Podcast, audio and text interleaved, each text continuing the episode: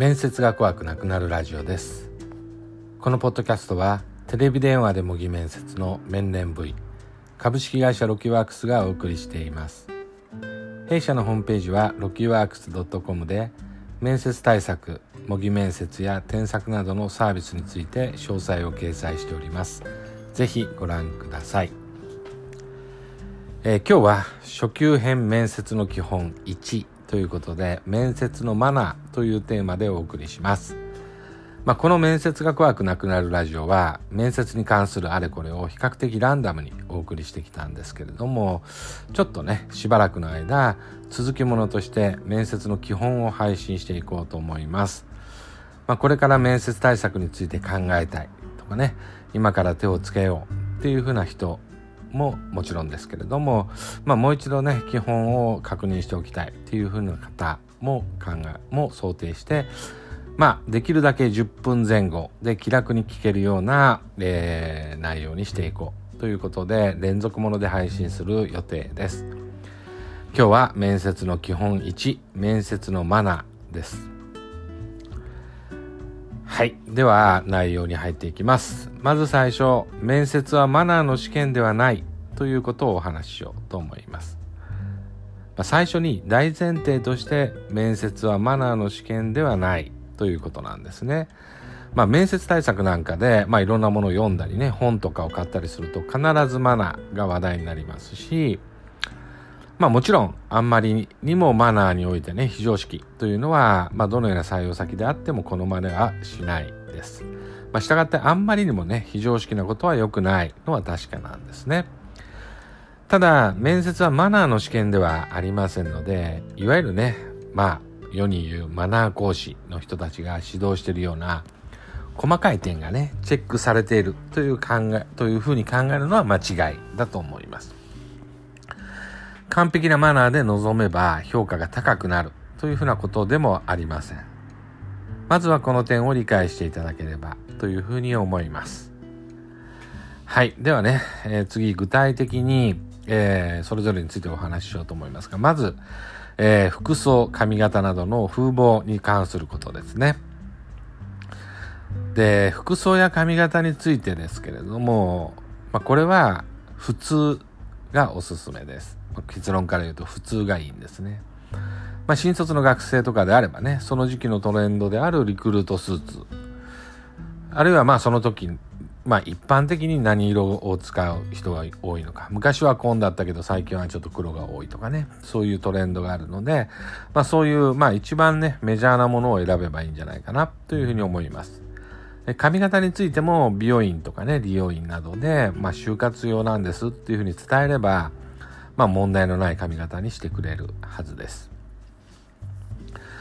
まあ転職の方なんかはね、えー、まあリクルートスーツっていう感じでもないと思いますけれども、まああんまりデザイン性が高いものではなくて、ごく普通のスタイルのスーツの中でダークなカラーのものを選べば問題ないだろうというふうに思います。で、服装や髪型についてね、まあ、細かいね、こんな形がいいよとか、こんな髪型がいいよとかっていうふうなのはね、あの、一般的に、あの、言われてるものでいいんですけども、例えば男性であればね、あんまり耳にかからない方がいいよとかね、髪型はね。えー、服装についてもあんまりこうデザインがこうキュッとね、あのー、スリムすぎるようなものではなくて、まあ本当に普通の感じの形がいいというふうなことがあると思うんですけども大事なことはですね、まあ、そういう細かい部分っていうよりも目立たないっていうことなんですね。で多くの応募者の中で埋もれたくないっていう気持ちがあるかもしれませんけどもまあ見た目で目立ってもあんまりいいことはないんですね。あのー、面接官も例えば「ああの人変わった髪型の人だったね」とかあ、あのちょっと他の人と違うスーツの色だったよね、人だよねっていうような印象の残り方だと、まあ、そこばかりにね、ちょっと記憶が集中してしまって、その人の中身どうだっけ？っていうところが、まあちょっと薄くなるっていう傾向もあるんですね。ですから、中身で目立つことを考えるんではなくて、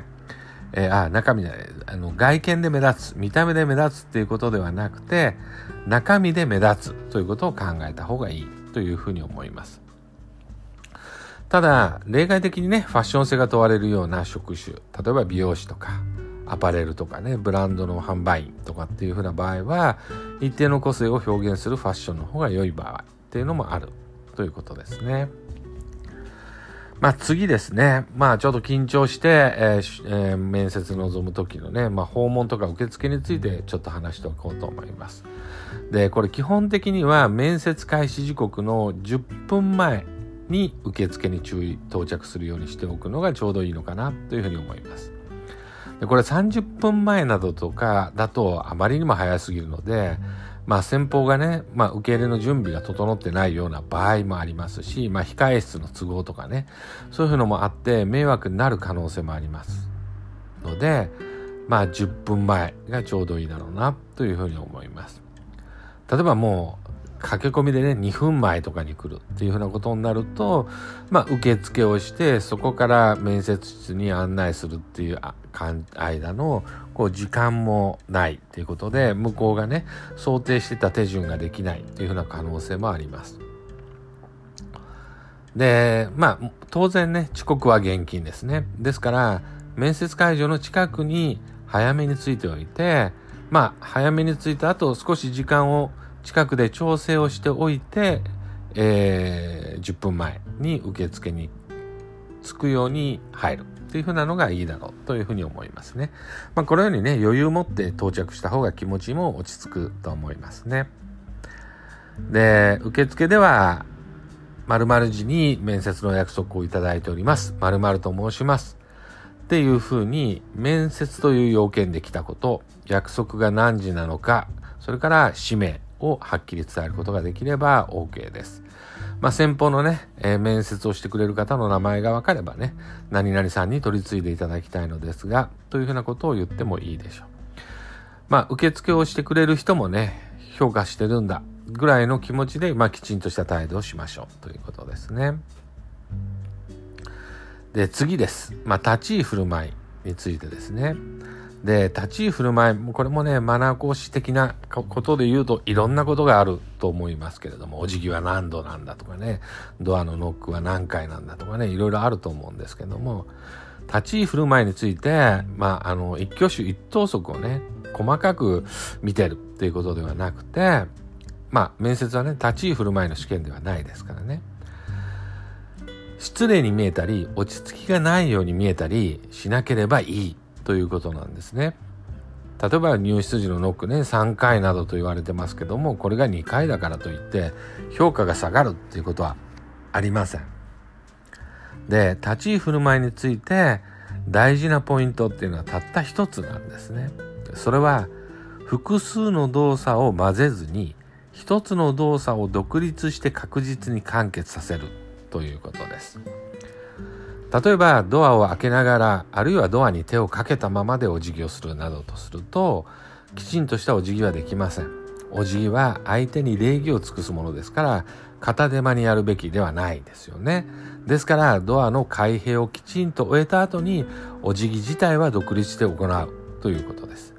お辞儀をしながら失礼しますとかね。えー、よろしくお願いしますみたいなことは言うと思いますけども、まあ、その体がまだ完全に起き上がってないうちに歩き出すっていうふうな人もいますよね。でこの場合もきちんとお辞儀をしないという印象を与える可能性があります。だからお辞儀を確実に終えた後に歩きべ歩き出すべきだっていうことなんですよね。でこれはもちろん入室の時だけじゃなくて退室の時にありがとうございましたとか失礼しますといった挨拶をお辞儀とともに行うような時も同様ですね。挨拶は挨拶、歩くは歩くといったように、それぞれの動作を独立して確実に完結させれば、それだけできちんとした態度に見えるというふうに思います。まあ、落ち着いた態度にも見えると思いますね。で、最後に、ちょっとマスクについてね、マナーに絡みで話しておこうと思います。で、新型コロナウイルスの感染拡大が起きる前までは、面接中はね、マスクを取ることが常識でした。まあ、しかし、感染拡大の影響で、基本的に人に会う時とか、外出する時には、マスクを着用するということが常識となりましたよね。まあ、したがって、現在のように、新型コロナウイルスの感染予防がみんなの関心事となっていてマスクの着用が常識となっているような状況のもとでは対面での面接ではマスクを着用しなければいけません。また採用側もね選考案内とか面接の案内とかを出すときに面接官はマスクをしますという予告をしたり応募者に対してもマスク着用は必ずお願いしますといった形ではっきり要請しているということがほとんどだと思います。新型コロナウイルスの感染予防について適切な行動ができないというふうに思われることは当然マイナスに影響しますしましてや明示的にね要求お願いされていることについてきちんと対応しないってことになればまあ評価はされませんからあのもちろんねマスクなしだと受験は認めませんよっていうふうな場合もあると思いますけれどもあのきちんとマスクをしましょうということなんですね。でちなみにどんなマスクがいいのかっていうことについて、まあ、完全な社会的な合意ができてるわけではないですけども見た目はいいけど感染予防効果が薄いもの。例えばねファッションマスクとか、まあ、布マスクなんかよりも不織布不織布製のマスク。で色は白というのがいいと思います。感染予防効果が認められていること。で、また白であれば目立たないという点もポイントだと思います。はい。で、今日さ、お話しした内容をね、えー、簡単にまとめます。えー、まず大前提として面接はマナーの試験ではないということですね。細かいマナーを守ることを気にするのではなく、相手に敬意を払うという気持ちで行動することが大切です。次に、服装や髪型などについては、目立とうとせず、他の人と変わらない、平均的なファッションで臨むのがおすすめです。ただし、ファッション性が問われる職種は除きます。で、立ち居振る舞いについては、複数の動作を混ぜずに、一つの動作を独立して確実に完結させるということさえ守れば、きちんとした態度に見えます。最後に現在のような新型コロナウイルス感染が問題となっている状況では、マスク着用は必須であって、白の不織布マスクがおすすめということです。今日の話を聞いていただければですね、面接のマナーについて特に難しいことはないということがお分かりいただけたと思います。マナーについては必要なことだけをしっかり押さえておき、あとは面接の中身の方に力を注げていただければなというふうに思います。今日のお話はこれで終わりです。お聴きいただきありがとうございました。